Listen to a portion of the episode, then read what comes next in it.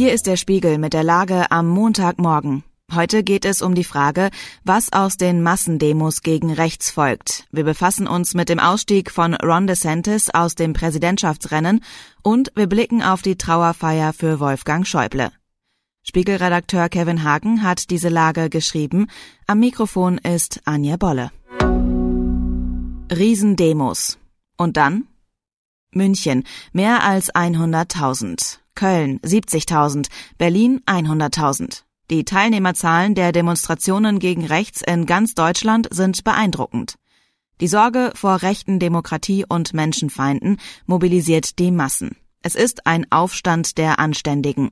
Diese Proteste sind ein wichtiges Signal. Sie zeigen, es ist Unsinn, wenn rechte Populisten für sich in Anspruch nehmen, das Volk zu vertreten. Doch es stellt sich auch die Frage, was ist die jüngste Straßenbewegung auf Dauer wert? Die AfD ist nicht weg. Viele ihrer potenziellen Wähler scheint es herzlich egal zu sein, wie radikal die Partei inzwischen geworden ist. Oder sie finden sie genau richtig so. In Umfragen bleibt die AfD stabil auf Platz zwei. Es wird schwer, AfD-Wähler allein mit Protestzügen in die Mitte der Gesellschaft zu holen. Es ist auch die Mammutaufgabe der Ampel, dies zu tun. Doch die arbeitet weiter an ihrem Image als zerstrittene Regierungstruppe. Aktuell zoffen sich die Koalitionäre über Kinderfreibeträge und Kindergeld. Die Demos gegen rechts gehen heute weiter. In mehreren Städten wird zu Kundgebungen aufgerufen. Der Fall des Trump-Rivalen. Es ist ein bemerkenswerter Niedergang.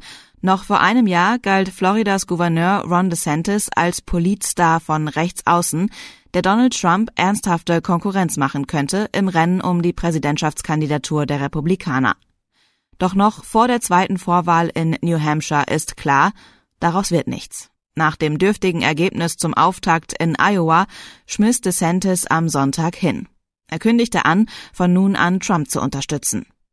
Bahnfrei für den Ex-Präsidenten also? Sehr viel deutet aktuell darauf hin.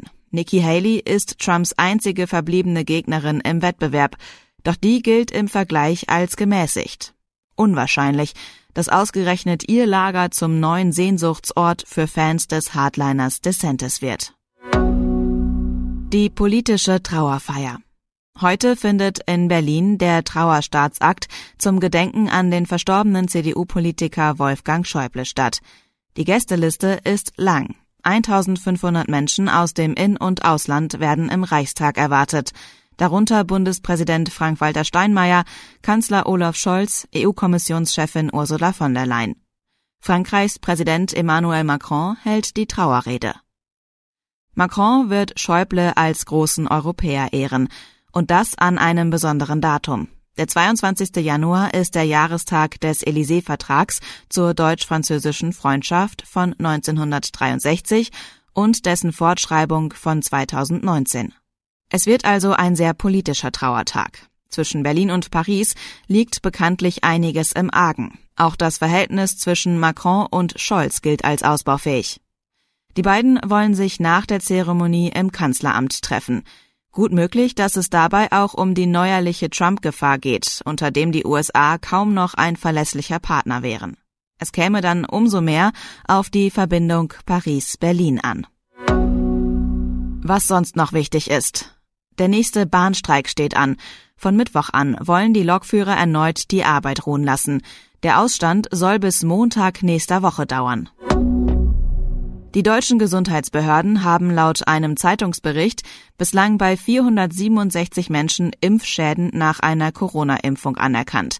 Von insgesamt fast 12.000 Anträgen wurden etliche abgelehnt.